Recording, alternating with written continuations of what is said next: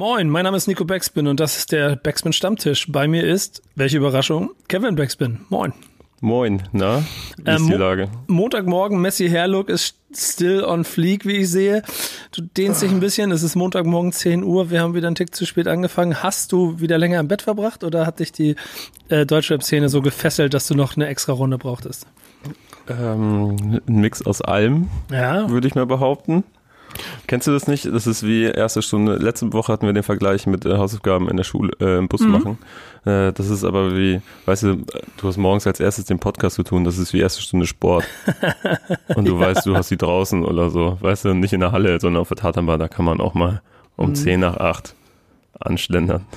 Und so, liebe Leute, ist das Verhältnis von Kevin Backspin zu diesem Format, das ihr hoffentlich alle sehr gerne und sehr freudig hört. Für ihn Und ist zu es seinem mehr so. Vorgesetzten. Ja, genau. Für, ihn- für ihn ist das mehr so Sport, erste Stunde gerade. Ich freue mich sehr drauf, hier mit äh, dir unterwegs zu sein. Hab richtig Lust auf die, auf die Folge, ähm, weil es auch inhaltlich so, ähm, es ist vielseitig dieses Mal, muss ich sagen, was wir uns hier so zusammengeschrieben haben.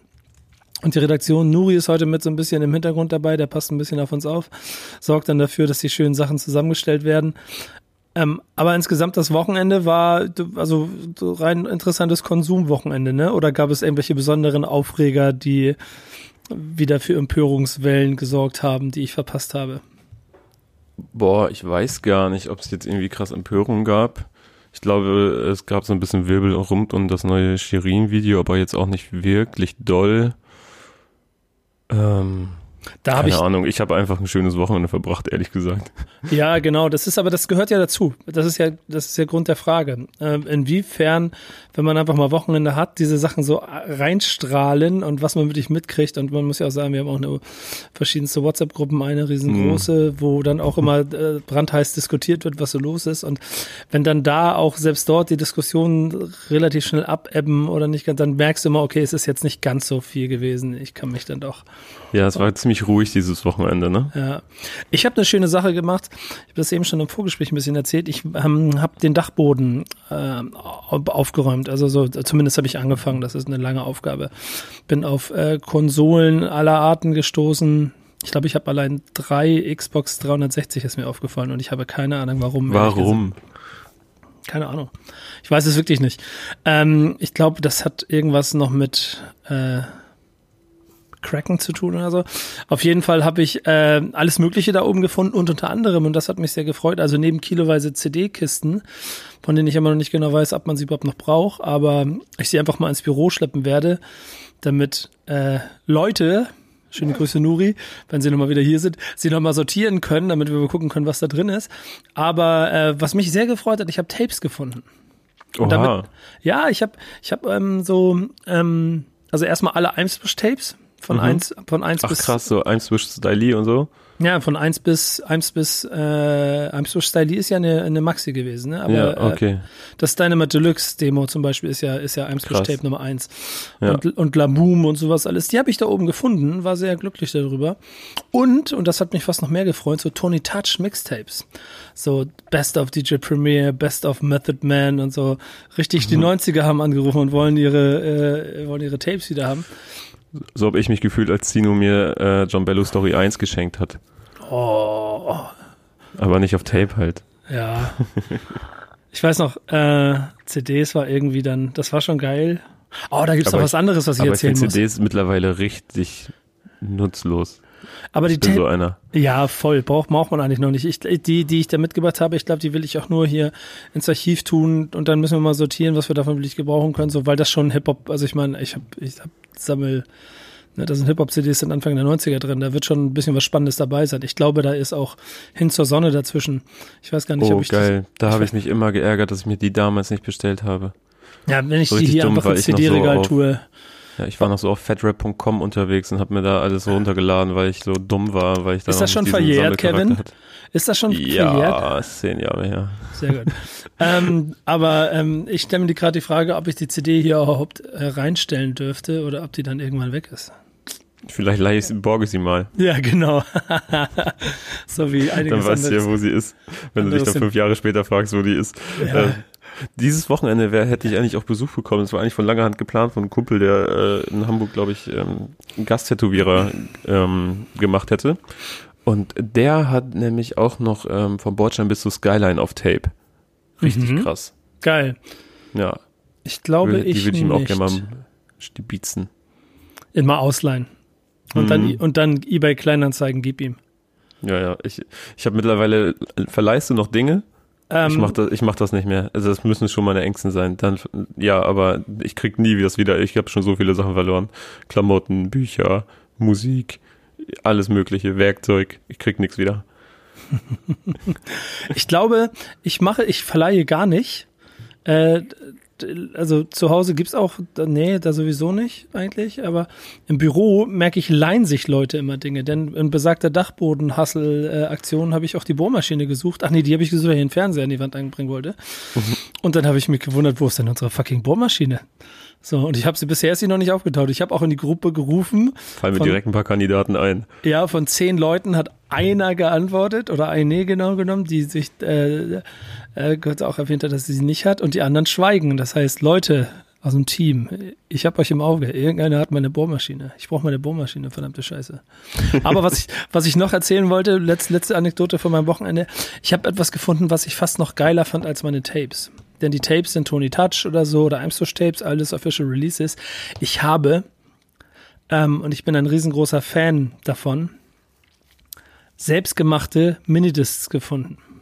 Ach du Scheiße. So Mini, also wirklich Minidisc. Richtig Minidisc. Ich bin auch einer von denen, die Minidisc, also auf jeden Fall, ich bin sehr traurig, dass es das nicht geschafft hat über eine Zeit, weil das einfach, ich habe, ich liebe Tape-Kultur, ich komme aus der Tape-Kultur, ich habe auch schon immer Tapes selber gebastelt, mir selber zusammengestellt und so. Und da war Minidisc dann die einfach die viel, viel geilere Variante. Und äh, die habe ich alle gefunden. Das ist so ein ganzer großer Stapel von mir selbst zusammengestellten äh, Mixtapes auf, auf Minidisc, Alter. Ich bin schon kurz davor, den anzuschließen, nochmal zu hören, was ich mir dann da so zusammengestellt habe. Ich habe auch noch so eine so eine Mappe so zu Hause. Ähm, also bei meinen Eltern habe ich die letzten Mal gesehen, als ich äh, Weihnachten oder so zu Hause war oder dazwischen. Ich weiß nicht, wann, wann kam Corona. Aber war auf jeden Fall diese Mappe, wo man so äh, selbstgebrannte CDs reinschieben konnte, so fürs Auto. Und die ist randvoll, so mit 80, 90 CDs, so mit ähm, Alben, aber halt auch so Compilations, die ich mir zusammengestellt habe. Und da sind teilweise die wildesten Sachen mit drauf. So. Ey, und eigentlich wäre das eine These von mir,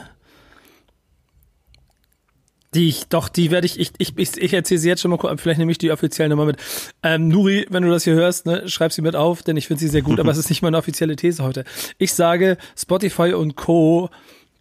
haben die Liebe für Musik ein Stück weit zerstört. Ich muss das noch weiter umformulieren, denn ich merke einfach, dass diese Minidisc-Kultur, die ich damals hatte, diese Liebe, sich was zusammenzustellen und so 20 Songs und du machst da eine Play, im Prinzip ja auch eine Playlist draus. Das ist alles so ein bisschen verloren gegangen. Also mich würde mal interessieren, wie viele Leute wirklich sich individuell die Mühe machen, heute bei Spotify sich noch Playlisten zusammenzustellen, um sie vielleicht für sich oder auch für andere zu nutzen. So, das ist außer einem vielleicht relativ liebloses Aneinandergeklatsche von Songs hintereinander, so richtig mit Bedacht und so. Ich glaube nicht. Ja, das stimmt schon. Man, es gibt halt auch viel mehr, ne?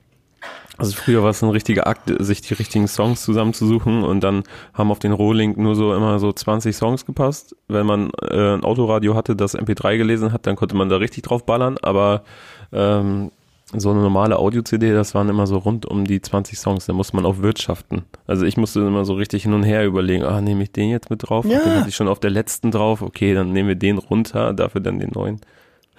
Und ich muss sagen, da steckt auch so ein bisschen von der eine Prise von dem drin, worum es mir in meiner These heute geht. Äh, und ich würde sagen, damit gehen wir, kommen wir zur ersten Kategorie, oder? Gibt's noch irgendwas? Oder ist noch irgendwas? Ich, oh, ich habe noch, ich hab noch zwei Nachträge. Okay, Ähm, leg los. Einmal, äh, wir haben uns ja letzte Woche über The Game unterhalten und äh, da habe ich mich gefragt, ob Dr. Dre nicht äh, Dreams produziert habe. Oh, Hausaufgaben mitgebracht, quasi, quasi hast du quasi die Korrekturen mitgebracht hier. Ja, ich habe eine extra Runde gedreht Ja. und ähm, und äh, er hat er hat es natürlich nicht produziert. Da wurde man äh, sehr, da wurde ich sehr äh, klugscheißerig und bei YouTube darauf hingewiesen.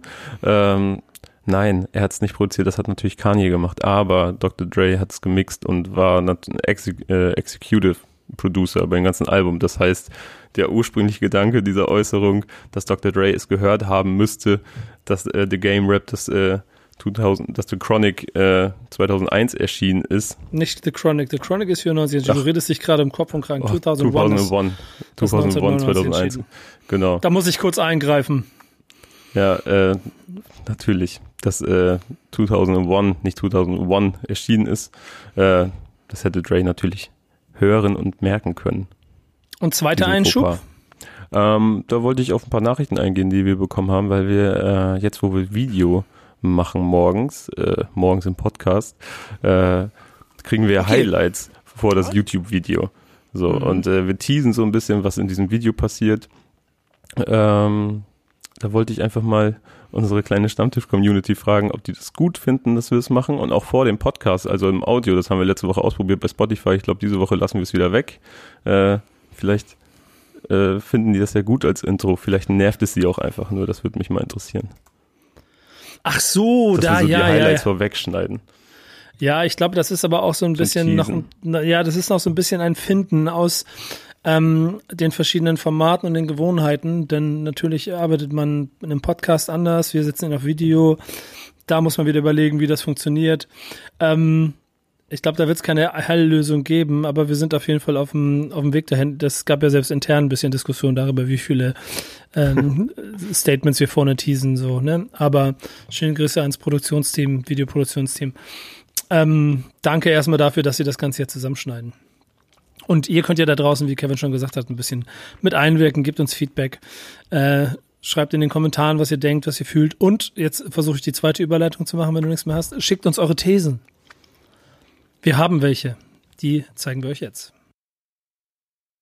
Wir haben ja in der letzten Folge schon ein bisschen dazu aufgerufen, dass ihr auch äh, proaktiv mit einwirken sollt und äh, uns eure Thesen mitschicken sollt und äh, meint, was äh, worüber wir vielleicht sprechen sollten. Kevin, das hat bei dir dazu geführt, dass du quasi einen Mix aus äh, äh, eine, einer eigenen These und einem Einwurf eines Zuhörers oder Zuschauers ähm, gebaut hast, oder?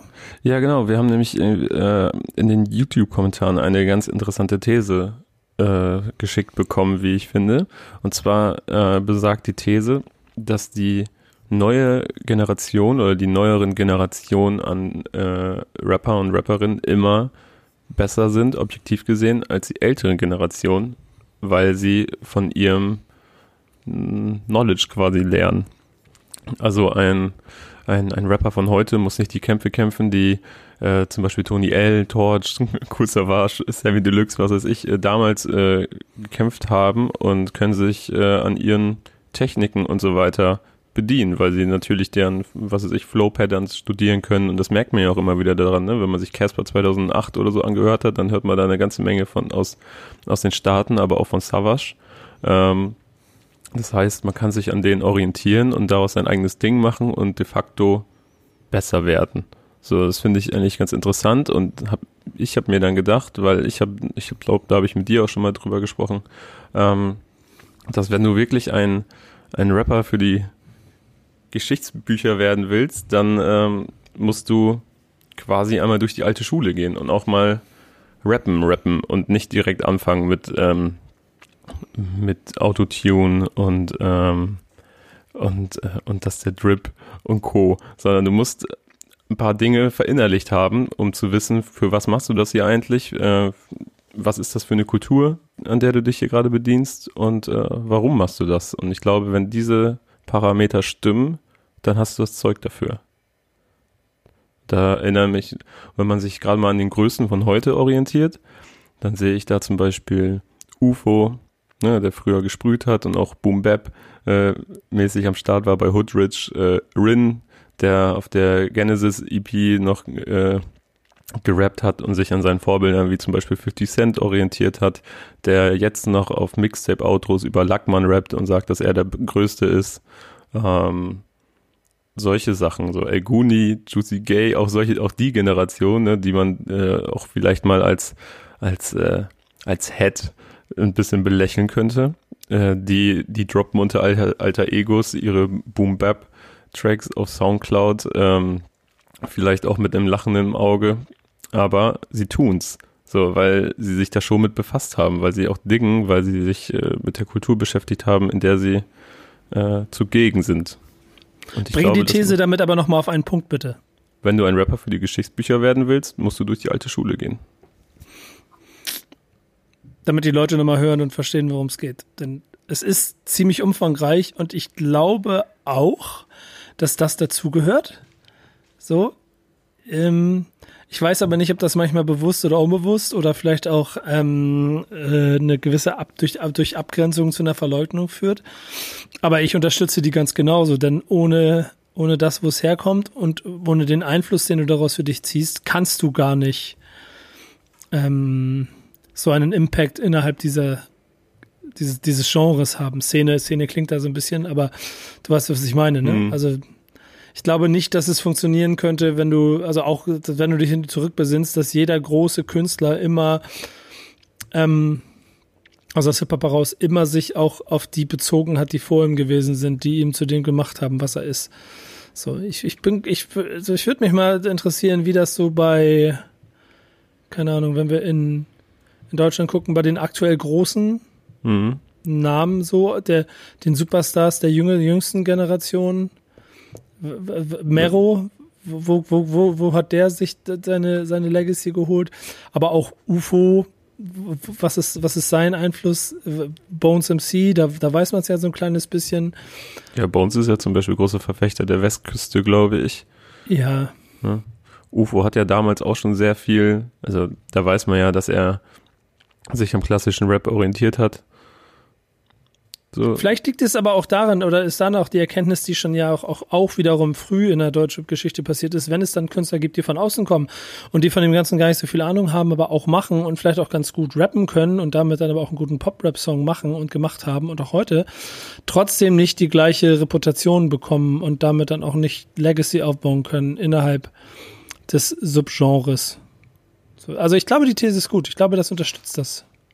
Ja, also ich habe das schon ich, das ist ja auch so für die Geschichtsbücher, das ist ja auch etwas ähm, Langlebigkeit so. Also klar, zum Beispiel Mero ist gerade am Start und er macht das auch krass gut, muss man mal so, so, sagen. Es ist nicht meine Mucke, aber er macht es sehr, sehr, sehr gut. Und ähm,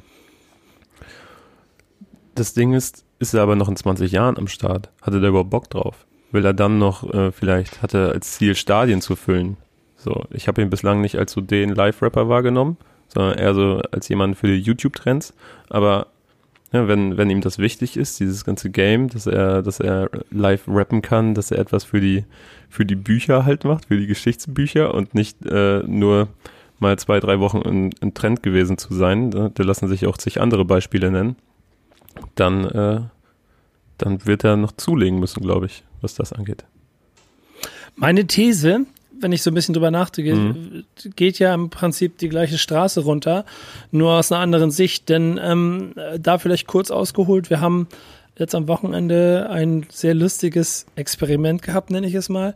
Wir haben bei Instagram Live äh, eine, quasi eine fünfstündige Show gehabt äh, genau genommen hat Falk Schacht fünf Stunden lang den äh, Livestream geführt, hat äh, Ones Part 2 Instrumental im Gepäck gehabt und hat sich mit Deutschrap unterhalten getroffen und hat quasi die 25 Jahre The Infamous gefeiert. Das war wild. Ja, also wirklich, das hat auch sehr viel Spaß gemacht zuzugucken. Ich war auch sehr, sehr viel dabei und mhm. habe ein bisschen zugeguckt, aber manchmal nur mit einem Ohr, wenn ich gegrillt habe zum Beispiel, habe ich nur so ein bisschen aufgepasst und so.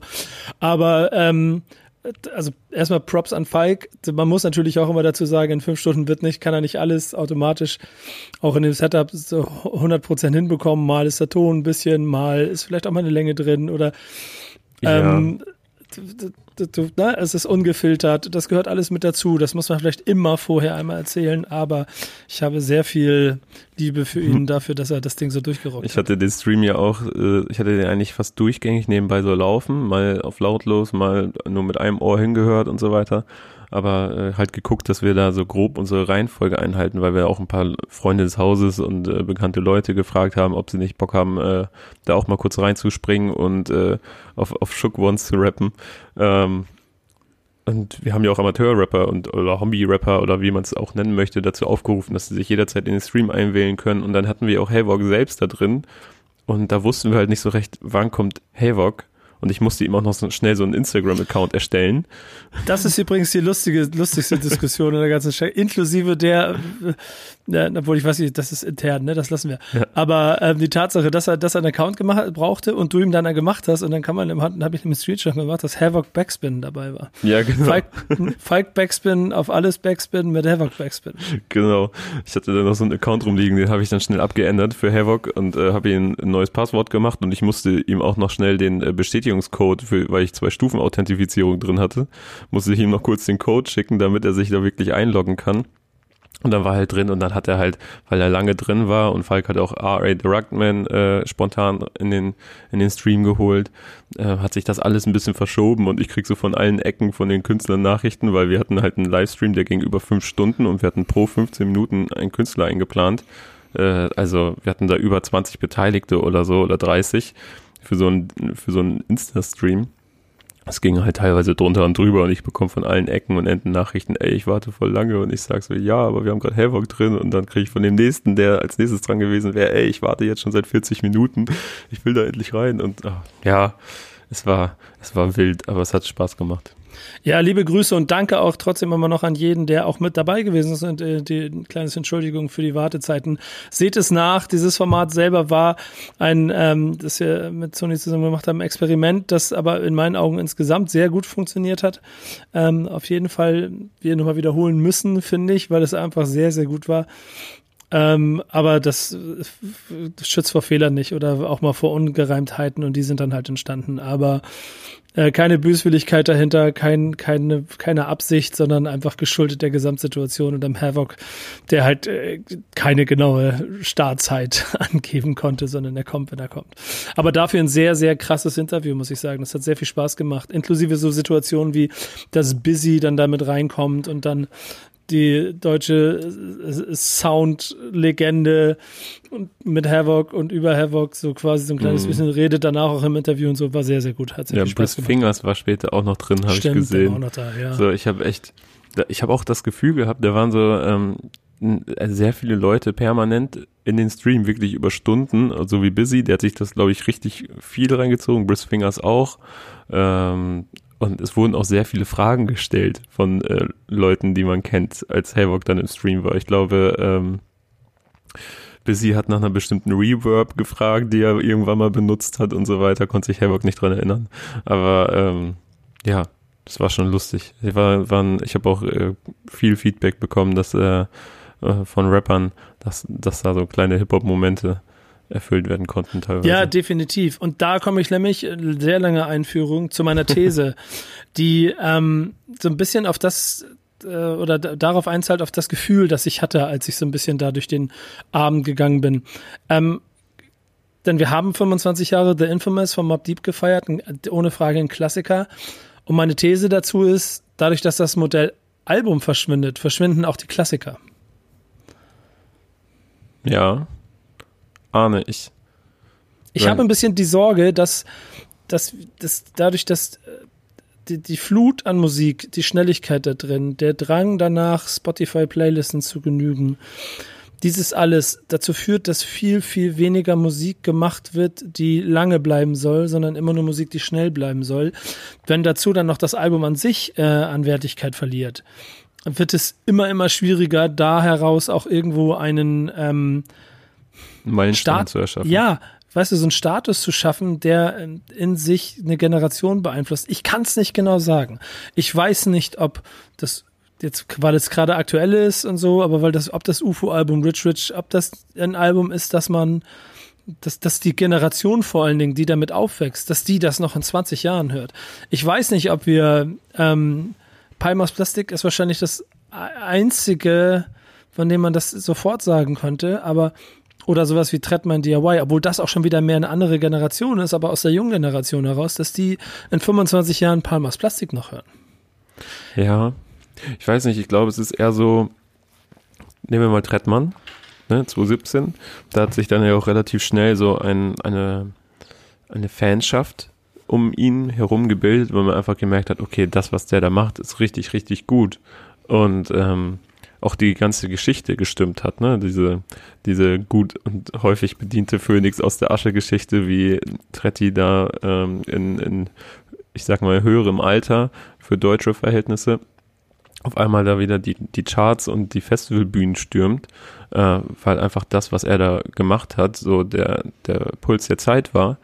Und da wurde dann damit gearbeitet, ey, DIY, wir machen alles selbst. Mhm. Und ähm, wenn ihr dieses Album, was ihr ja so gut findet, in die Charts bringen wollt oder sonst was, oder wenn ihr das haben wollt, dann kauft das bei uns im Shop. Wir machen alles selbst. Ihr könnt uns auf Insta dabei zugucken, wie wir jeden Tag mit so einem kleinen, mit so einem kleinen Anhänger ähm, hunderte von Vinyls, CDs, Poster und so weiter zur Post bringen. Und dann seid ihr Teil dieser Bewegung, dann seid ihr Teil dieses, dieses äh, Klassikers, Teil dieser Geschichte. Und dann habt ihr die Vinyl zu Hause stehen und dann erinnert man sich dran. So und so kann man, glaube ich, ein Album auch im Streaming-Zeitalter halt wieder durch einen, einen physischen äh, Tonträger ähm, halt zu, für eine Erinnerung schaffen. So, aber wenn man wirklich gar nicht komplett darauf verzichtet, und ich, und ich kaufe mir jetzt auch keine Travis Scott-Platten, aber ich höre sie sehr gerne, aber dann gerät vielleicht mal in Vergessenheit, ähm, was für krasse Alben er schon gemacht hat, weil ich einfach auf das nächste Release warte bei Spotify. Ne? Das stimmt schon. Das stimmt ich, wirklich. Ich, glaub, ich, ich glaube auch, dass das DIY insofern immer ein bisschen schwieriges Beispiel dafür ist, weil es eins ist, dass ich finde, das ist ein Klassiker. Aber ich bin nicht ähm, 18. Mhm. Ich bin, Bart ist ein bisschen grau, knapp über 18. Ähm, damit greift es nicht ganz genau dafür, sondern es ist offensichtlich ein auch ein bisschen generationsübergreifendes aufgrund der Tatsachen, die du beschrieben hast, Klassikeralbum, weil logischerweise auch die ganze Geschichte dahinter, wie du es alles schon beschrieben hast, genau anders greift. Aber die neue Generation braucht ja auch immer ihren ihren ihr, ihre Klassiker und die sind dann ein, ein bisschen abgegrenzt von dem, was man sonst so sieht und hört. Und ich, ich weiß nicht, ob in der ob in der, in der, in der, in der aktuellen Zeit, keine Ahnung, gibt es ein Drake-Album, das ein Klassiker ist, von Klar. dem man. Ja, gut. Von Nothing dem, was the same. Aber das kommt auch von 2012 zum Beispiel. Drake ja. ist aber auch so ein Künstler, wo sich niemand drauf einigen kann. Ich glaube, das haben wir letzte Woche schon gesagt, was seine Top 3 sind. So, ja, ne? genau, genau. Auch streich den Namen. Gehen wir, gehen wir, gehen wir an. Aber ich, ich bin mir ziemlich sicher, dass dann gehen wir, gehen wir in die Jahre 2017 und heute bis heute. Mhm. Ähm, und dort mal gucken, was an Releases national, international erschienen ist. Wollen und wir vielleicht einfach mal unsere ZuhörerInnen fragen? Ja. Die, die vielleicht zehn Jahre jünger und zwölf Jahre jünger als du sind. Ähm, Dankeschön. Grob über den Daumen gepeilt. Ja, bummelig, ähm, bummelig zwölf Jahre. Was ihre Klassiker sind. Ja, finde ich gut.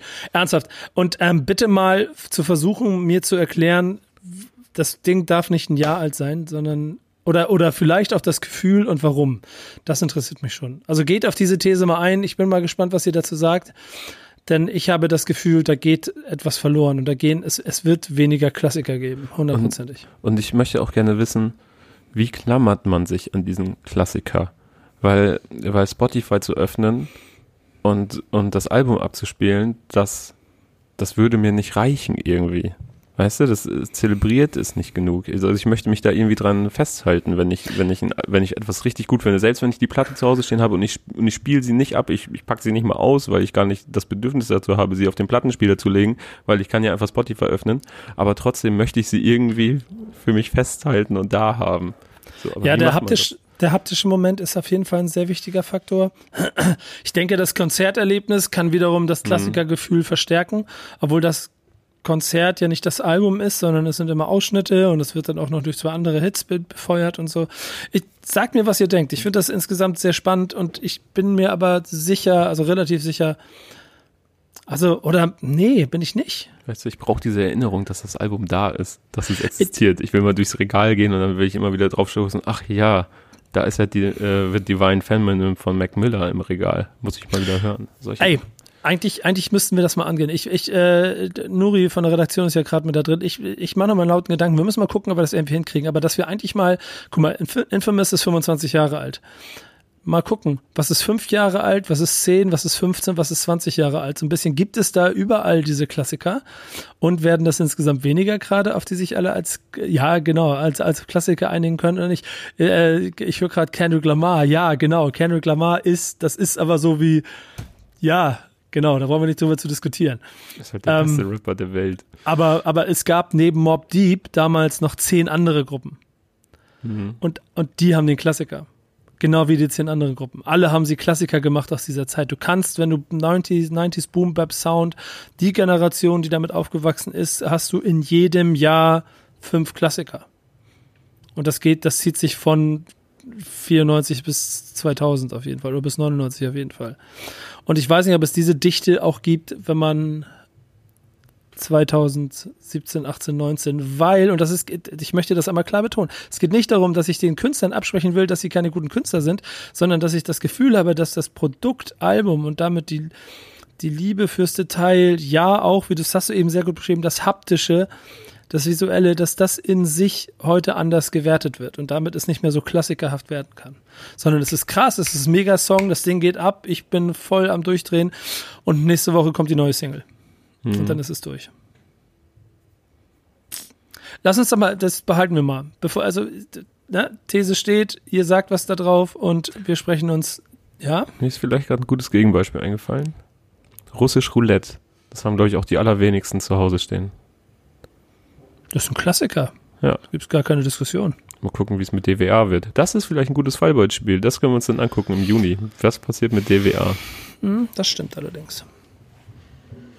Wir gehen jetzt von den Thesen in die News. Was die News diese Woche angeht, äh, ist es wie schon angekündigt ein Kessel Buntes, der vor allen Dingen auch überall so ganz nettes Schmunzeln hervorruft, muss ich sagen.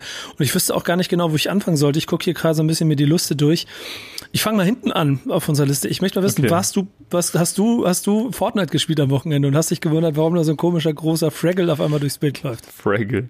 Ähm, ich habe ähm, ich habe mal so zwei, drei Stunden Fortnite gespielt vor, vor einem Dreivierteljahr oder so. Da habe ich es mir auf jeden Fall mal runtergeladen und äh, angeguckt und es hat mir auch ein bisschen Spaß gemacht, aber dann habe ich es schnell sein lassen, ehrlich gesagt. Weil ähm, also warst nicht am Wochenende mit deinen Jungs unterwegs und hast dich dann gewundert. Ich, ich habe es mir nicht angeguckt. Ich habe nämlich ehrlich gesagt auch nicht, wie, wie hat denn das funktioniert? Hast du dich einfach angemeldet? Hast du dich im Spiel angemeldet und ist da reingefahren? Oder? Bei dem Travis Scott äh, Konzert ja, genau. Fortnite. Ja, Entschuldigung. Erzähl erstmal, worum es geht, bevor ich jetzt hier. Genau, du startest hier direkt in die Materie. Nico, die anderen, die sind doch nicht dabei, die Zuhörer ja, genau. hier. Ähm, Travis Scott hat am Wochenende ein Konzert in Fortnite gespielt. Und ähm, Crazy. Crazy. Ja, es gab so es, es waren 12,3 Millionen Spieler live dabei. Wie krank, oder? Aber ähm, ich, ich weiß nicht, es gab so ein paar Hints, glaube ich. Äh, und die haben dann Leute auf Fortnite entdeckt. Und äh, dann wurde auf Fortnite ein, ein Travis Scott-Konzert. Und ich habe mir, hast du da mal durchgeskippt? Hast du dir das mal angeguckt, wie das aussah? Ja, also das, das Intro. Ich habe die ersten zwei, drei Minuten Intro und so geguckt. Das sah schon alles ziemlich gut aus und ziemlich beeindruckend. Inklusive der ganzen, ganzen Idee, die schon krass Next Level ist. Wenn ich äh, in Deutschland davon beeindruckt bin, wie Sido gerade Corona-Krise dafür benutzt, um Smart Moves zu machen, ist das halt einfach Boss-Move mit ähm, das ist halt Zuckerguss oben drauf. Ja, das ist halt nochmal ein anderes Level als, äh, also geil, ne? Ein Autokino-Konzert, das haben wir ja auch neben Sido jetzt Alligator und SSIO gemacht, beziehungsweise mhm. angekündigt. Aber das ist schon, das ist schon krass. Das, und ähm, wenn, wenn, du da so durch die Map laufen kannst und dann äh, ist da so ein riesiger Travis Scott taucht auf und es ist quasi wie ein Musikvideo durch die Bank. Ähm, pro Song sind auch verschiedene Dinge passiert. Dann ging es nochmal in eine Unterwasserwelt und dann schwimmst du da so durchs Meer, ne? Ist ja eine Open Map und äh, dann dann siehst du da Travis in so einem kranken Taucheranzug, wie er da auch ist, so ein Riese und performt und rappt. Und es gab ja auch einen neuen Song von Travis Scott. Mhm. Äh, Scott mit Kid Cudi. Das war schon verrückt. Ich habe, aber ja, das, aber das im Endeffekt lässt es mich halt auch ein bisschen schmunzeln. Nur, ich glaube, wenn ich da so mit 16 oder so mit einer, mit einer Pepsi Max auf dem Schoß und, und ein paar Rauchwaren vor der Playstation gesessen hätte, dann hätte ich da einen anderen Spaß mit gehabt. Aber so ähm, finde ich es immer noch sehr beeindruckend. Ich habe ein ziemliches befremdliches Gefühl zu äh, Fortnite aufgebaut. Eigentlich zocke ich ja sehr, sehr gerne, aber Fortnite bin ich nie mit warm geworden. Ich war auch, während andere sich ein Travis Scott Konzert bei Fortnite angehört haben, habe ich, hab ich mich durch Warzone gekämpft und habe mein äh, Level erhöht, was übrigens sehr viel Spaß gemacht hat. Aber so ein bisschen, äh, äh also bin, also ich ich bin von der Situation krass beeindruckt und das ist ja bei dem Mythos, den er schon eh in sich trägt durch Konzerte und dadurch, dass er der Hero für eine ganze, offensichtlich für eine ganze Generation ist, befeuert das das ja nur noch ein bisschen mehr. Ne? Also mein Lieblingsspiel und mein Lieblingsrapper, alles in einem. Hm. Ai, ai, ai, was ich, was ich an ihm auch liebe, er ist so sehr detailversessen, was sowas angeht. Also die ganzen Looks äh, von diesem Konzert, wie Travis aussah, wie er da rein gerusht kommt und äh, was passiert, das war schon alles sehr crazy und das zieht sich ja durch sein komplettes Schaffen, egal ob man sich äh, irgendwelche Auftritte von ihm in Late-Night-Shows in, in Amerika aus anguckt, ne, da sind auch immer die Schnitte, die Looks, ähm, wie er dargestellt wird und so sind schon sind schon krass. Also er spricht überall sehr viel mit rein. Und er hat, glaube ich, auch mal bei Ellen gesagt, dass er sich vorstellen kann, dass sein nächstes Album am Broadway inszeniert wird als Musical. Und dann stelle ich mir gerade so ein Travis Scott Musical vor, was wahrscheinlich noch kranker ist als alles, was man sich vorstellen kann. Und ähm, ja, das finde ich sehr, das macht mir, das macht mir wiederum sehr Spaß, sich sowas anzugucken, weil ich dann einfach merke, dass da sehr viel Liebe dahinter steckt für das, fürs Detail und dass da auch ein Plan dahinter steckt, wie möchte man überhaupt als Künstler wahrgenommen werden. Astroworld ist ja auf jeden Fall einer dieser Kandidaten von Klassiker-Modus für die Generation, da bin ich mir ziemlich sicher, die dann auch wieder meine These an der Stelle trotzdem unterstützen, glaube ich. Aber weil das halt auch so gedacht wird, da denken Künstler halt wirklich als Kunst Gesamtprodukt, Objekt. Mhm. So, das ist noch ein bisschen was anderes. Ähm, Kollege 69 äh, ist ein Kunstobjekt in sich, oder? Also äh, ganz kurz mal, um es kurz zusammenzufassen, für mich mhm. der mit dem eh nicht so viel zu tun hat und hat das Ganze auch eher ein bisschen ähm, äh, mit Distanz und Fassungslosigkeit betrachtet. Der Typ ist auf dem Weg in den Rap-Zenit, spielt mit den bösen Jungs, wird, wird, wird dadurch verknackt, redet dann über die bösen Jungs, kommt ganz schnell wieder raus, weil er, weil er irgendwelche Deals macht, kriegt Hausarrest, weil er Asthma hat und äh, benutzt dann die freie Zeit, weil er wieder draußen ist, dazu, um jetzt äh, naja, man muss, man muss sich doch jetzt äh, belohnen für die Zeit, die man da abgesessen hat. Man muss sich doch jetzt mal wieder ein schönes Leben machen, oder nicht? Er hat sich nämlich ähm, Okay, Decker, das ist, das ist alles zu much für mich. Er hat seine Kreditkarte ein bisschen zum Brennen gebracht. Er hat sich, mal gucken hier, Nuri und Simon haben das äh, aufgelistet, was, sie, was er sich alles gegönnt hat. Mm, Laut einem Bericht von TMZ hat er sich nämlich am 20. April mehrere Dinge gekauft, mehrere Autos, wie zum Beispiel ein Lamborghini Aventador, äh, ein McLaren Rolls, Rolls Royce, eine, äh, ein G-Wagon von Mercedes, ein Range Rover, dann hat er sich noch vier Uhren, unter anderem von äh, Richard Mill, äh, gekauft, im Wert von 300.000 Dollar.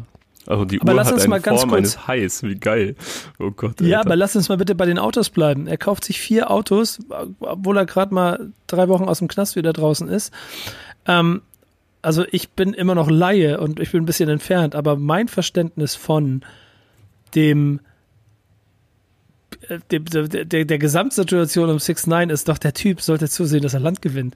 Der wird, der wird doch nicht mehr glücklich in seinem Leben, äh, wenn Banden, auf welcher Seite auch immer, das, das, das Fadenkreuz ihm auf dem Rücken gemalt haben. Und was macht er? Sitzt in Hausarrest und kauft sich Autos? Was macht er damit? Geht er immer in seine Garage und guckt mal nach, wie cool die sind und dann geht er wieder hoch oder was? Oder fährt er damit rum und sorgt dafür, dass er wieder in den Knast kommt, aus dem er ja unbedingt raus musste, weil er weiß, wenn er dann länger drin bleibt, dann kriegt er da, kassiert er da irgendwann einen Stich und dann ist vorbei. Hm, ich weiß nicht. Vielleicht Langeweile. Vielleicht, vielleicht auch einfach Verzweiflung. Ich habe keine Ahnung, provozieren wahrscheinlich im Endeffekt, weil ähm, er lebt ja einfach von der Provokation durch ich die glaub, Bank. Das ist das. Ne, das wenn man sich sein, ne? wenn man sein, äh, wenn man sich sein Profil anguckt, auch auf Insta, dann ist er, dann sieht man da ja auch erstmal, ich glaube, er hat keine Post gerade draußen, bin mir nicht sicher, aber im Profil steht, die Profilbeschreibung ist, äh, warum nennen mich alle eine Snitch? Kann ich nicht verstehen. So habe ich Das hat er irgendwas gelöscht, habe ich irgendwo gelesen. Echt? Und sein Ja. Profilbild ist, wie er, das ist eine Animation, so eine Grafik, wie er auf einer Mausefalle liegt. Mit so, und so ein Stück Käse isst. Weil, weil er eine Ratte ist. Aber er hat, aber er macht es sich ganz gemütlich in der Position der Ratte. Und so, und er liegt auf der Mausefalle, auf der Trap und es passiert nichts. Er, er führt also alle an der Nase her, herbei. So, ja. Ich, glaube, ich, ich, wir, wir hören auch gerade noch eine kleine Information aus der Redaktion, dass er wohl wie wild gebucht wurde in letzter Zeit, das dafür sorgt, dass er, dass sich das auch leisten kann. Das macht diesen ganzen Mix so absurd. Denn Stimmt. das, was du eben gerade beschrieben hast, dass er, also, das ist eine einzige, Provo der Typ ist eine einzige Provokation. Das sorgt dafür, dass die Leute ihn so dafür feiern. Das wiederum sorgt dafür, dass, sie Geld, dass er Geld kriegt. Und ähm, ich weiß nicht, ob dem wirklich scheißegal ist, was mit seinem Leben passiert, oder ob der auch noch so clever ist, dass er genau weiß, was er da macht. Oder ob er einfach in den nächsten. Aber ich meine, wie hältst du dich im Gespräch, wenn du dich nicht wirklich zu irgendetwas äußern darfst? Du tust Dann kaufst du halt einfach mal vier Uhren und, genau, und du dem ganzen machst einfach ein paar Dinge und provozierst und, und bringst die Leute, die dich, die dich sonst so sehen möchten, innerlich zum Kochen. Vielleicht fühlt er sich dann- so sicher. Ja. Aber da muss er sich verdammt sicher fühlen. Ne? Das kann ich mir gar nicht vorstellen, Alter. Das ist Ja, alles aber so. gut, wenn du einen Gig in Saudi-Arabien hast und äh, bis dahin versteckt bist, vielleicht ist er ja gar nicht in den, also wer weiß, wie er die Zeit nach seinem Hausarrest verbringen möchte. Hm. Ich glaube, wenn du in Dubai chillst, dann musst du nicht so viel Angst vor dem Platz haben. Ja, wahrscheinlich ja. Ich glaube auch äh, äh, in schwierig. Ich bin mal gespannt. Allein die Tatsache, dass wir jetzt auch schon wieder anfangen, darüber zu reden, über, über so eine absurde Kacke eigentlich. äh, aber trotzdem triggert mich das so ein kleines bisschen, weil ich so ein bisschen fassungslos über den, über den Typen Das, bin. das Gute so. ist, ähm, mich berührt das 0,000, weil mir seine Musik scheißegal war von Tag 1 an. Und, ähm, Das stimmt. Obwohl ich er sagen mir muss, auch egal ist. So. Deswegen, Aber- ich kann darüber schmunzeln, aber er, er provoziert mich nicht. Das ist gut. Ja, nee, soweit emotional, soweit sowieso nicht. Aber ich muss sagen, Musik war mir auch immer scheißegal. Aber ich habe in diesem Zusammenhang jetzt, ich glaube, als er rausgekommen ist, mir dann nochmal wieder dieses eine Video angeguckt. Ich habe vergessen, da diesen Song mit der ganzen, mit den ganzen Bloods drin und so. Mhm. Das ist, das, dann ist, da ist schon Energie drin. Also Energie hat das so. Ähm, und das ist halt so, als wenn so, als wenn Pumuckel der Neuzeit da sitzt und jetzt rappt oder so. Ja, ich empfehle dir auch nochmal die Videos anzugucken, die er zum Beispiel mit Gringo gemacht hat, als 6 9 in Berlin Stimmt, war. ja, der war ja auch noch, da, hat- hat er ja auch noch überall immer, immer Cash abgecashed. Mhm, aber ich habe da auch so, ich habe da ein paar wilde Geschichten gehört, wie diese äh, Videos und äh, Songs zustande gekommen sind. Ähm, ist ein anderes Thema, reden wir vielleicht mal was anderes drüber, aber passt auf jeden Fall äh, zu dieser Figur 6 9 und diese ganze wurde mit- Geschichte rund um ihn herum. Es wurde mit Nachdruck gearbeitet, sagst du, ne? Ja, also er wurde freundlich gebeten, vielleicht mal diesen Song und dieses Video zu machen. Schon, schon absurd. Ähm, ey, was löst es in dir aus, wenn du hörst, Cool Savage möchte ein Boom Album machen? Ehrlich gesagt, nicht so viel. Mhm. So. Hatte mich auch gewundert. Ja, also hätte mich auch gewundert, wenn du da jetzt irgendwie eine krasse Antwort von mir erwartet hättest. Ähm, aber ich glaube, ich fühle mich damit wohler als, äh, also und ich freue mich da auch mehr drauf, glaube ich, und ähm, als, als wenn er äh, Autotune-Hooks über Bitcoin äh, Währung macht. So, weil da kann, ich- kann ich nichts anfangen.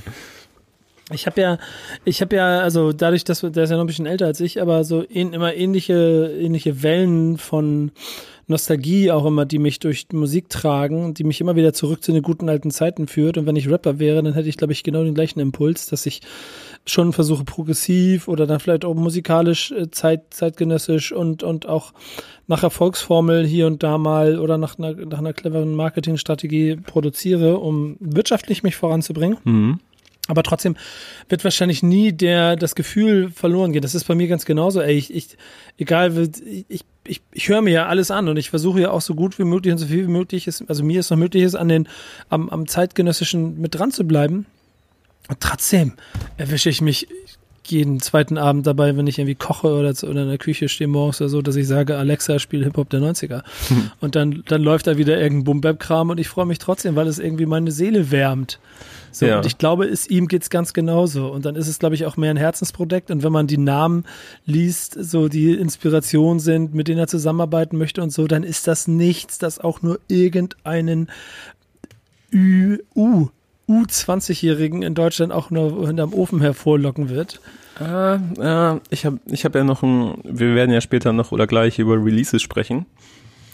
Und ähm, da habe ich für mich eine Formel gefunden, wie, also sowieso Boom Bap funktioniert für mich, äh, wenn ich es geil finde, sowieso. So, da, da gibt es definitiv einige Alben und Sachen, die ich sehr gut finde. Aber auch auf die Namen, die er jetzt hier so sich als Inspiration, ne, wie, wie Alchemist oder Evidence ähm, da genannt hat und dass er ähm, hofft, dass ihm sein Kollege R.A. The Rugman ein bisschen helfen kann, der ja auch in Berlin lebt.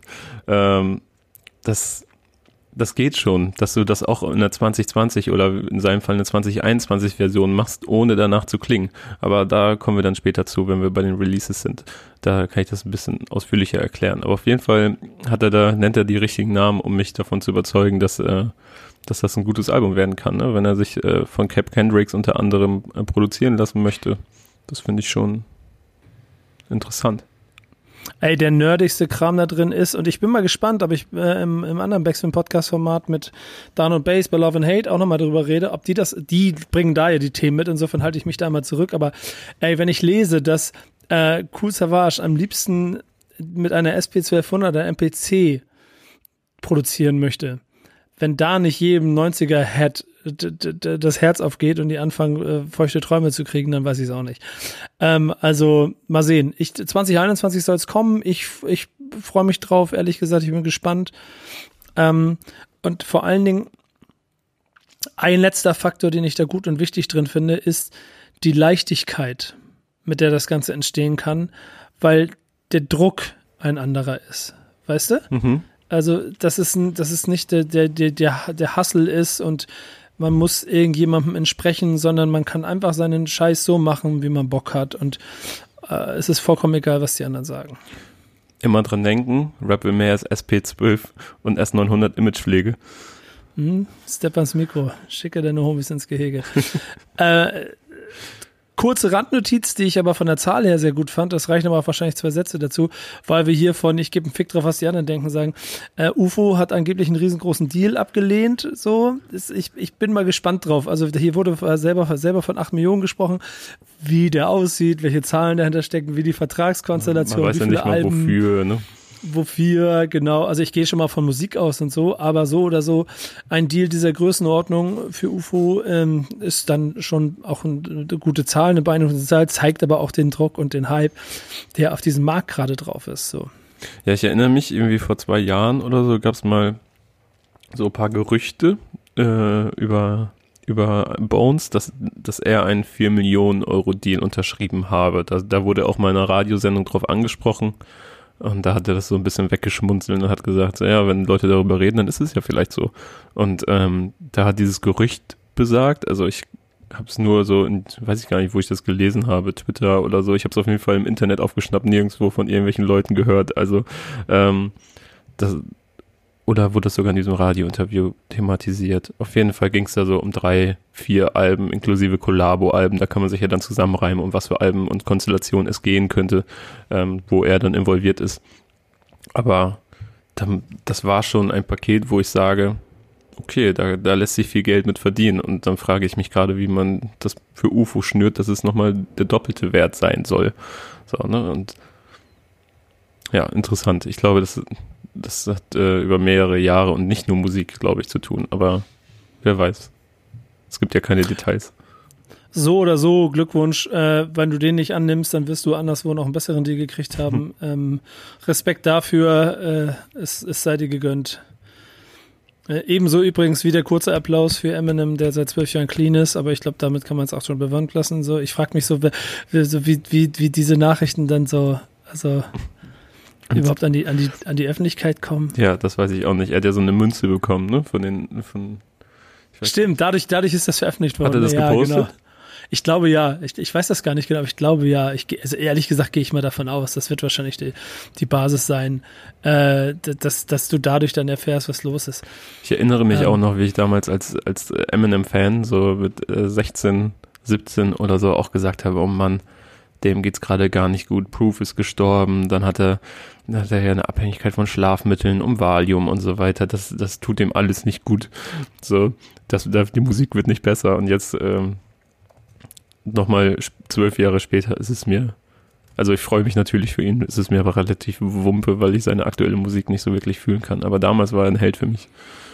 Weißt du, worauf ich mich freuen würde, wenn wir irgendwie es hinkriegen, zu 30 Jahre The Chronic äh, äh, Livestream mit Falk Schach zu machen und dann kommt Dr. Dre rein und wir reden über das Album. Um ähm, ja, genau. Für die Leute, die äh, das Album noch nicht können, die können es jetzt auf einer Streaming-Plattform übrigens hören. Ähm, ist äh, am 420 veröffentlicht worden. Ich meine, ist auch naheliegend beim Cover und so. Das ist dann eine schöne geschlossene Geschichte. Da hat sich Nico als die alte Kifferlegende natürlich richtig gefreut. Yeah.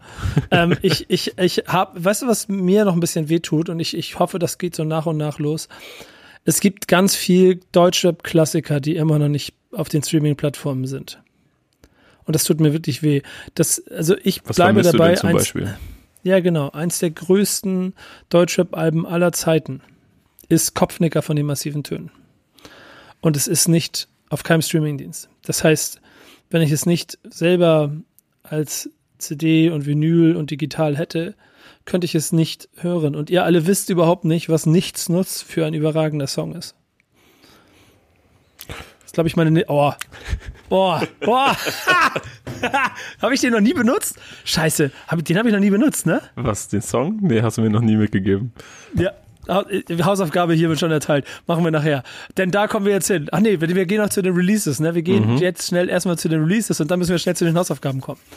Ähm, aber jetzt erstmal Releases. Okay, willst du anfangen? Soll ich anfangen? Worauf hast du Bock? Komm, ich fange an, weil ich schon so angeteased habe. Ich habe ein bisschen mehr zu erzählen. Ich habe nämlich was für mich entdeckt. Dann lehne ich mich kurz zurück und trinke genau. ein bisschen von meinem Orangensaft. Mein Release, über das ich gerne sprechen möchte, ist äh, das Album Pray for Paris von Westside Gun. Ähm, Westside Gun ist, äh, kommt aus dem Griselda-Kollektiv. Äh, das besteht aus äh, eben Westside Gun, aber auch seinem Bruder Conway und äh, sein Cousin Benny. Und dem Produzenten Daringer. Das sind also vier Leute, äh, die bei Shady Records bei Eminem unter Vertrag sind, was natürlich sehr gut passt. Und ähm, den vorhin von mir angesprochenen Boom Bap auf 2020 Level bringen. Das ist nämlich richtig interessant, wie ich finde, wenn, weil Westside Gun ist auch ein Typ, stell dir Kanye vor, der immer noch der immer noch äh, die Samples flippt, also das macht er natürlich immer noch, aber auf, auf 90 ppm rappt und sich für den Größten hält. Äh, er hat nämlich auch sein Album äh, gepostet, Westside Gun, ähm, mit den Worten, dass er kein Rapper sei, sondern ein Real Artist und dass es kein Rap ist, sondern Rare Art und ähm, dass man dass jeder mit, mit Ohren hören kann, dass echter Hip-Hop am Leben ist. Und sein Cover kommt aber zum Beispiel von Virgil Abloh. So, das, und es ist für mich irgendwie, mh, Boom Bap auf High Fashion, was er macht. so und, ähm, und ich habe es nicht gehört. Ich muss es mir mal anhören. Viele das klingt Leute, auf jeden Fall interessant. Ja, viele Leute werden mich jetzt, werden mich jetzt, werden wir den Hals umdrehen wollen, aber das ist so Boom Bap mit mit so, ja, ich weiß gar nicht. Wenn du es, wenn du so nennen möchtest, Drip. das ist so schlimm.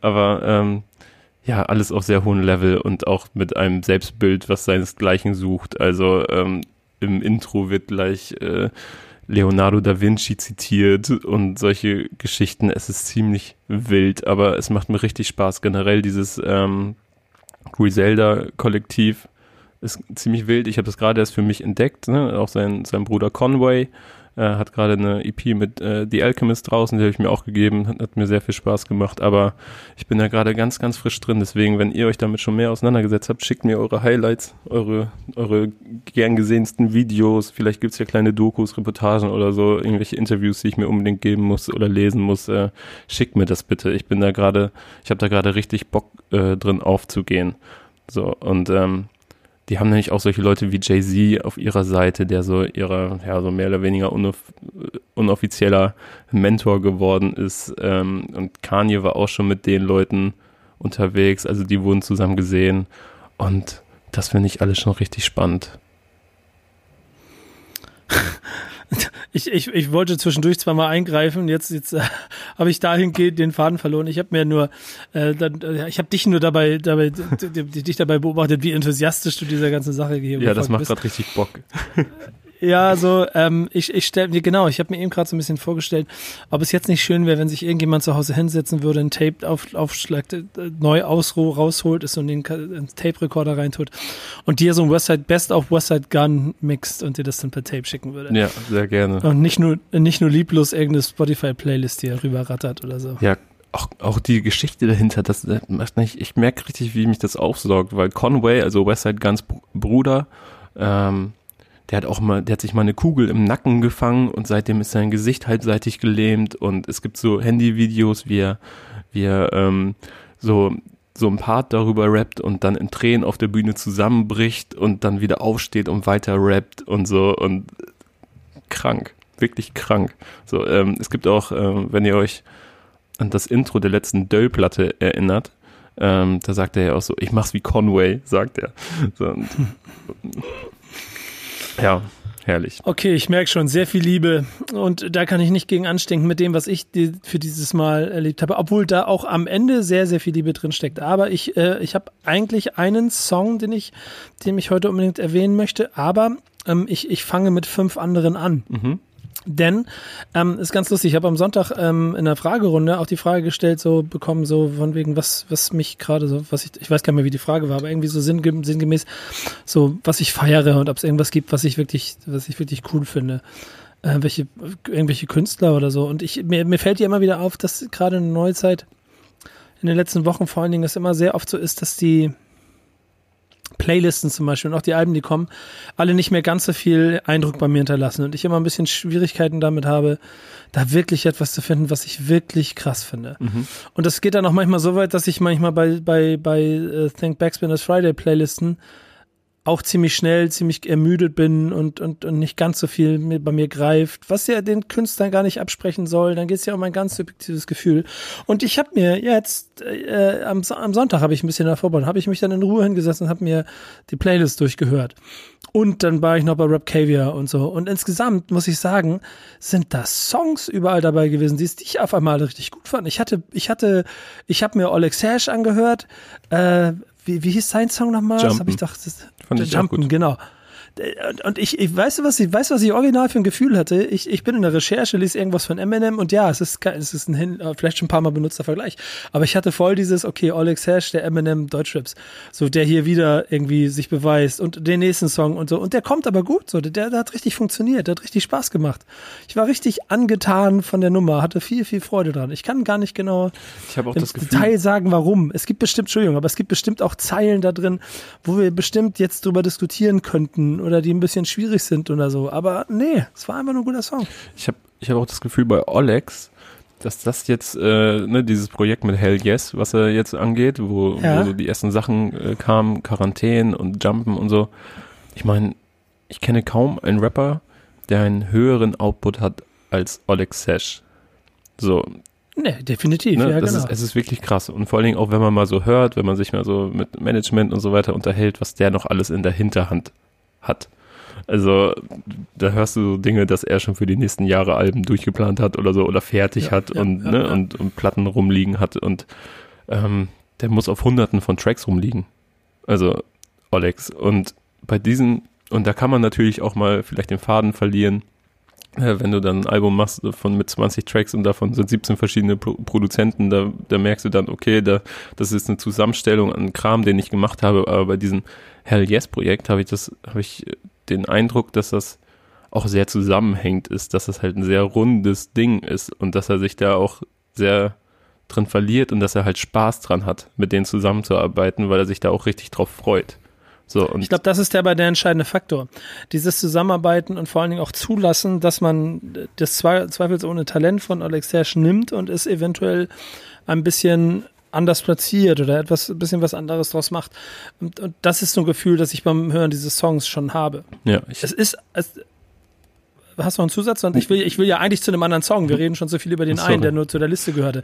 Dann auch dieses Emotions von UFO. Das ist ein richtig guter Song. Ähm, ich muss auch sagen, ich glaube, es gab, gab gab kein Release in den letzten, also bei wie viel, also Redaktion, Frage, wie viele Releases hat UFO 361 in den letzten fünf Jahren gemacht oder sechs Jahren? Sehr Bestimmt viele. zehn, zehn oder so. Und es gab original, ähm, glaube ich, keinen, wo mich wirklich viel, wo mich wirklich viel getriggert hat. Dieses Album höre ich sogar ganz, ich habe es schon einmal durchgehört jetzt, das höre ich sogar ganz gerne. Und vor allen Dingen gibt es ähm, nur so, oder wie der hieß, dieser Song, womit er das alles eröffnet hat, den fand ich gut. Emotions, jetzt finde ich auch sehr gut. Ist ein sehr guter Song. Kommt auch an dem gleichen Tag raus. An dem gleichen Tag kommt Haftbefehl mit 1999 Part 5 raus. Gänsehaut. Hm. Und wahrscheinlich viel mehr durch dieses Interlude, wenn der größenwahnsinnige Haftbefehl sich mit ähm, ähm, ich sehe hier gerade vier Studioalben hat, hat äh, UFO gemacht. Ein Kollabo-Album, genau. Mit Ezel, so das Mixtape, ja. Ja, also, also viel. Aber Haftbefehl hat das halt nicht alles gemacht und der hat drei einen Größen. Hier, Nuri listet alles auf. Vier Studioalben, ein Kollabo-Projekt, drei Mixtapes, eine EP. Und das alles in vier oder fünf Jahren. Krank. Ähm, inklusive einem Rücktritt. Ähm, und aber Haftbefehl 1999 Part 5 sehr sehr sehr gutes Nummer. Wie gesagt, das Intro allein dieses dieses Interlude dazwischen ist allein schon absurd gut. Ähm, ich finde der Elias Song, ich, obwohl ich den Typen noch nicht so ganz so ein bisschen zu größenwahnsinnig für meinen Geschmack, aber ich, ich finde das alles, der, der hat mir gefallen. Aber auch in den USA, wir haben vorhin schon über Travis Scott Scotts gesprochen. Ich bin ja mehr so, im Moment mehr so darauf, mich so von den, von amerikanischen Sounds berieseln zu lassen, so das Juice World Ding, dieses Righteous, genau so, also krass, also auch wieder ein Künstler, den ich davor vielleicht gar nicht so, also ich bin, ich gehöre nicht zu den Leuten, die ihn als ein Hero für sich vorher mhm. entdeckt haben, aber immer punktuell Songs da sind, die ich cool finde und hier so, ne, Rest in Peace, aber schön und schade. Äh, also gute Nummer. Aber, und das ist so das Entscheidende, was, was für mich wichtig ist, warum ich darauf hinweisen möchte, ist, dass in diesem ganzen progressiven neuen Sound, Superstars hier, Erfolge da, Millionen Deeds, XYZ, setzt sich Tony L hin und macht einen Song darüber, dass DJs keine Jukebox sind.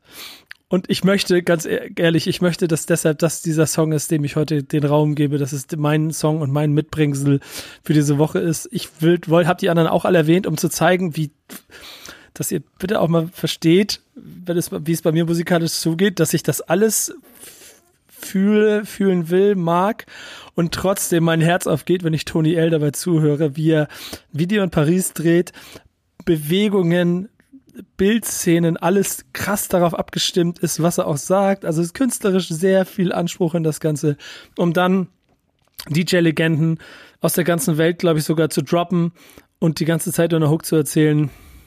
Ja, vielleicht spielt er deinen Song noch, aber DJ ist keine Jukebox. Äh, Respekt und Liebe genau dafür, weil es 2020 äh, in der neuen Generation niemand mehr interessiert. Ich fand das Video richtig weil, fresh. Ja, oder? Ja. Produziert von Figup auch, ne? Ja, Mann, Alter, es ist irgendwie ist das schön. Das ist so. Hook war nicht so meins, das war mir dann ein bisschen, das war mir dann zu viel Red Kitsch, ehrlich gesagt. Ja, da war, da haben die 90er angerufen und wollen ihre, ihre Hook aber wieder hast du gehört, dass, äh, dass Bass äh, einen Shoutout bekommen hat? Oh, den habe ich übersehen. Äh, ja, ja, er hat gesagt, oh, warte mal. Ähm, keiner hat auch einen ganz absurden Shoutout bekommen, so ein Insider, glaube ich. Äh, war irgendwie Bass richtig krass an, an, der, an der Frisbee damals. Klingelt's da bei dir schon? Ja, ich, Keiner wirft die Frisbee ich, so wie Bass oder so. Ich muss vielleicht nachgucken. Nee, die äh, Lyrics bestimmt noch nicht bei Genius. Das, ja, aber ich, ich guck mal, ich guck mal nach. Ich, ich frage ihn mal. Ich schreibe ihn gleich mal. Ich frage ihn mal.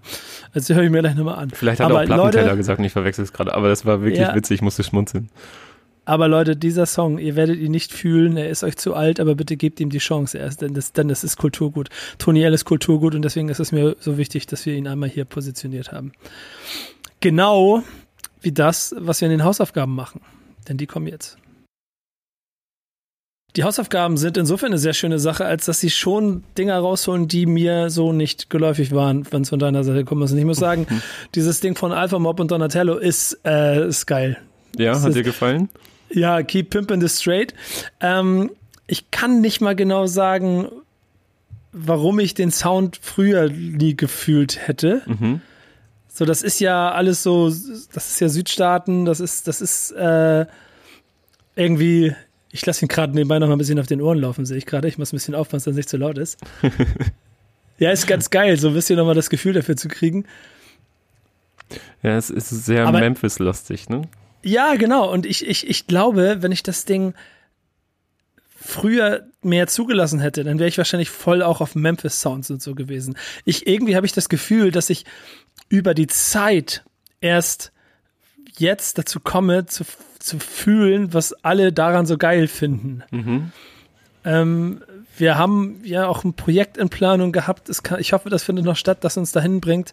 Ich freue mich da wirklich wie ein kleines Kind drauf, weil ich das Gefühl habe, dann auch noch den Sound mehr zu verstehen. Alpha Mob und Donatello scheinen das ja voll in sich mhm. äh, aufgesogen zu haben. Äh, einfach mal Hamburger Produzent, ne, um das, um das mal klar zu machen. Ist auch einer ähm, der krassesten für mich, der das äh, hier in Deutschland macht. Der ist auch sehr verworren in der Tape-Kultur, so die Memphis ja auch noch sehr groß geschrieben wird. Und äh, ja, sehr lieber Kerl. War übrigens auch äh, mit in Luxemburg dabei, wo wir schon letzte Woche drüber gesprochen haben. Genau, genau, freue ich mich auch sehr drauf. Äh, das Ding ist vom, von wo kommt das? Surferfunk 2, 2. Ja, genau. Das ist ähm, eine Tri äh, Trilogie, die er rausgebracht hat. Äh, letztes, letztes Jahr kam äh, Funk 3. Und ehrlicherweise Releases, die ich kaum mitgekriegt habe. Ähm, ich kann mich nicht wirklich dran erinnern, glaube ich. Aber das ist auch wahrscheinlich in der Flut, dann geht das bei mir unter. Und das ist schade. Denn ich möchte hiermit darauf äh, hinweisen, dass man unbedingt seinen Sachen mehr Gehör das, schenkt. Das ist auch etwas nischig, muss man fairerweise sagen, ne, was er da macht. Es ist nicht gerade für die breite Masse gemacht, auch wenn er so einen kleinen Untergrundhit hatte, sage ich mal, mit Title, ähm, schwedische Gardinen. Aber, mhm. aber ja, das ist schon, also ich glaube, es wird dir sehr gefallen, wenn du dir seine Reihe da mal gibst. Das ist, ähm, einige Tracks, ne? Er arbeitet mit auserwählten Leuten zusammen, wie Donatello zum Beispiel ähm, sind auch viele Instrumentals dabei, die einfach nur mit Cuts und äh, Samples dann als Hook funktionieren. Aber sehr viel Liebe für einen Sound und sehr konsequent in der Umsetzung, habe ich das Gefühl. Ja. So, und ich glaube, das macht es sehr nischig, wie du gesagt hast, aber für mich auch sehr liebenswert. Und ich spüre, vor allen Dingen, wenn man sich den, sich den Typen dabei so anguckt, passt das gar nicht so. Dazu ist er eigentlich ein Tick zu lauchig um und die sehr hohe Stirn, um hier so den krassen, harten ne, Keep Pimpin' Straight ähm, äh, Typen zu mimen, aber, aber ich, ich, ich, ich feiere das, ich hab Bock drauf. Ey, er ist einer der, der, ich weiß gar nicht, wie ich das sagen soll, er ist ein, er ist, er ist einer der entspanntesten äh, Menschen, die ich so kenne und sehr schätze. Wir haben eine Zeit lang zusammengearbeitet und ähm, er, ist ein, er, ist ein, er ist ein reiner Lebemann. So, aber, aber, aber so in laid back. Es ist jetzt nicht so, dass er mit, mit äh, Champagne um sich wirft und so. Gar nicht auf diese Dings, sondern er ist so, eher so, er weiß schon, wie er sich alles so gemütlich macht. So. Ja, sehr, sehr, sehr spannend. Ich mag, ich mag das. Ich habe den als sehr sympathischen Typen auch kennengelernt. Insofern mein, äh, meine Liebe und mein, mein, mein Gruß raus. Äh, ich ich werde mir, ich werd mir das alles nochmal geben. Ich mhm. habe da Bock drauf. Was sagst du zu Ton, äh, Donatello? Ich find's so krass, wie er so rappt. Das ist wie so nochmal ähm, wie, als wäre er so ein richtiges Instrument einfach, wie er darüber fegt. Äh, ja, also da habe ich jetzt nicht so, da ist jetzt nicht so was hängen geblieben, dass ich das Gefühl hatte, das ist besonders toll. Ich finde diesen, dieses, dieses, ähm, ja, wie beschreibt man das? Das ist, das ist ja melodisch. Mhm. Die, die, dieses melodische, das fühle ich, aber es ist jetzt, das, ja, gut, doch. Du hast es eben als Instrument beschrieben. Ne? Ich glaube, das bringt es wahrscheinlich dann am ehesten auf den Punkt, aber es hat mich nicht so getriggert oder so, dass mhm. ich jetzt so gedacht habe, okay, krass. Dazu war diese leicht quäkige Stimme dann für mich doch eher ein bisschen abturnend. aber, aber es läuft gerade nebenbei wieder auf dem Ohr hier mhm. und ich, ich, ich spüre, dass das, deswegen bin ich auch so, ich, ich höre quasi nebenbei nochmal zu. Das ist schon, das passt. Das passt. Ist auch ein, ist auch ein guter alter Oldenburger Bruder. Ja, daher wahrscheinlich. Aber ich muss sagen, das Intro an sich, einfach nur wie sie da in der Hochhausecke sitzen und an der, an der Spiegelwand und so und dann kommt, kommt der Sample und so, das ist, da, da hat er mich gehabt. das ist fast wichtiger als der Rest des Songs dann. Okay, geil. Ja, war geil. Ähm, Ähnliches gilt übrigens auch für den Song, den ich dir ausgesucht habe. Äh, mhm. Ich bin gespannt, wie er bei dir angekommen ist. Ja, du hast mir äh, Time for Some Action gegeben von Redman. Mhm. Und ähm, Ja, also. ja, wenn ich Gutes zu sagen habe, sage ich lieber gar nichts. Das stimmt nicht. Ich habe da schon genug äh, zu, zu sagen. Ich habe auch die, die ein oder anderen Zeilen gehört, die ähm, gerne und häufig äh, noch in anderen Songs verwendet werden, jetzt so für Cuts mhm. oder sonst was. Äh, ist aus seinem Debütalbum, oder? 92. Ähm, und krasse Energie, also er hat richtig krank Bock zu rappen auf jeden Fall. Äh, ist von Eric Sermon äh, produziert. Eric Sermon. Sermon, ja, die Betonung. EPMD. Ja, und man sieht auch schon, wenn man sich das Video anguckt, da es ging da schon, da war schon richtig Budget hinter. Ne? Vielleicht kannst du mich da ein bisschen aufklären, wie groß das dann schon war für sein Debütalbum und ähm, wie viel Plattenindustrie da schon dahinter steckte. Das weiß ich gerade nicht, aber ähm, das sah schon alles sehr professionell aus. Ne? Und er hat ja auch ja, also ich finde, das ist, das ist schon ein relativ normales 90er-Jahre-Video. Die werden schon immer ganz gute Deals gehabt haben, weil es halt sofort international war, was sie gemacht haben. Die Releases mussten auch funktionieren, aber es ist halt auch trotzdem Hood, ne? Also das siehst du, mhm. Studioaufnahmen in, in, in, der, in der Hood unterwegs sein. Das, das ist gerade Anfang der 90er ein typischer, typischer Look für Videos aus der Zeit, der aber genau diese Kapuze hoch, ich gehe durch mein Viertel-Attitude versprüht, die überall dann auch in Deutschland gut funktioniert hat, wenn du dich nur darauf angelassen mhm. hast. So. Er, er rappt mir ein bisschen zu, also es ist sehr wild, was darauf passiert. Also es, äh, mit sehr viel Power und, und Energie, aber ähm, er lässt kaum Pausen. So, das ist, das treibt einen natürlich auch. Da denke ich dann zum Beispiel gerade, das, ist das ist natürlich jetzt ein wilder Vergleich, aber ich denke da so an Chelo und Abdi, an so, äh, an Hektics. Weißt du, da sind auch gar keine, da gibt's gar keine Pausen. So, die rappen einfach durch. Nicht mal ein ja. Atmer dazwischen, hat Materia damals gesagt. Das hat ihn so auch so fasziniert. Und das äh, erkenne ich auch bei Rapman wieder, dieses Phänomen, dass mich das irgendwie kriegt. Mhm. Ja, fühlst du das oder nervt dich das? Es ist mir es war mir gestern, als ich mich nochmal damit beschäftigt habe, ein bisschen anstrengend, aber ich fühle es auch auf eine Art. Also ich finde es alles andere als schlecht. Ne? Also, aber äh, ich glaube, ich kann dann mit den anderen Sachen, wo er so ein bisschen geordneter ist, ein äh, bisschen mehr anfangen. So, aber was ich, ich habe da noch ganz geilen Funfact zu gefunden. Und zwar hat das, äh, hat Mike Tyson den Song. Oh, das wollte ich, das wollte ich bringen. Ich wollte dich nämlich, du das erzählst, ich wollte dich fragen, kannst du dir, äh, welches, mit welchem Gefühl würdest du so über die Straße gehen, wenn du den auf den Kopfhörern hast? Äh, muck mich besser jetzt nicht an, Alter. Ja, genau das, oder? Schlüsselbund ja. in der Faust geballt. Ja, genau, so, du gehst dann und dann gehst du Kopfding, Dings auf, so, und dann Kapuze auf und dann so. Und damit ist Mike Tyson äh, Anfang der 90er immer wieder in den Ring gekommen und hat dann, äh, das war seine Einlaufmusik, damit ist er dann in Las Vegas immer rein in die Halle, rein in den Ring, 30 Sekunden später wieder raus aus dem Ring. Genau, er war nämlich auch relativ im, regelmäßig. Er war ja auch ähm, ein, zwei Mal im, im Knast, Tyson, und ich glaube, nachdem er im ersten Mal im Gefängnis war, ähm, ich glaube aufgrund einer Vergewaltigung, die er bis heute vehement bestreitet, ähm, hat er, kam er dann das erste Mal nach dem Knast, als er wieder einen Profikampf bestritten hat, kam er 95 äh, mit dem Song Time for Some Action in den Ring. Der ist ja auch direkt 95, ja, ist krass, okay. Ja, also drei Jahre nach Release so. Mhm. Und ähm, das wurde auch bei den Simpsons aufgegriffen. Also da gibt's auch einen Boxer, das war nicht Tyson, vielleicht haben sie die Rechte nicht claimen können, aber ähm, ist auch ein Boxer mit dem Song eingestiegen in den Ring. Und, aber der sah äh, ihm recht ähnlich, der Boxer. Ja, da gehe ich auch von aus. Und ähm, dann gibt's auch diverse UFC-Fighter, die mit dem Song äh, in den Ring steigen, aber das bietet sich natürlich auch an, weil äh, direkt zu Beginn ja auch Let's Get Ready to Rumble äh, durch den Song halt, wenn ich das richtig, richtig in Erinnerung habe. Vielleicht ist es auch nur eine Videoversion, ich habe es mir nur als Video angeguckt. Ja, so oder so, ne? Also ich glaube auch, das Let's Get Ready to Rumble ist, glaube ich, auch.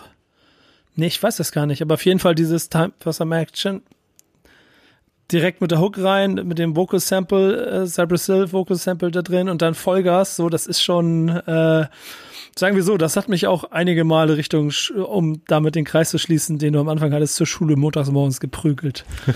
um meinen Scheiß zu machen. So, okay, sonst wäre ich nicht klargekommen. Ich kann mich so noch, ey, ich kann mich so noch gut daran erinnern, wie ich mit diesem Song auf den Kopfhörern todesmüde aus dem Bus ausgestiegen bin und dann musste ich zur Schule, und dann gehe ich die letzten Meter Richtung Schule, mach den Song an und Okay, scheiße, da müssen wir jetzt durch. Time for some action. Los geht's. Und dann so Kopfnicken und dann war ich da.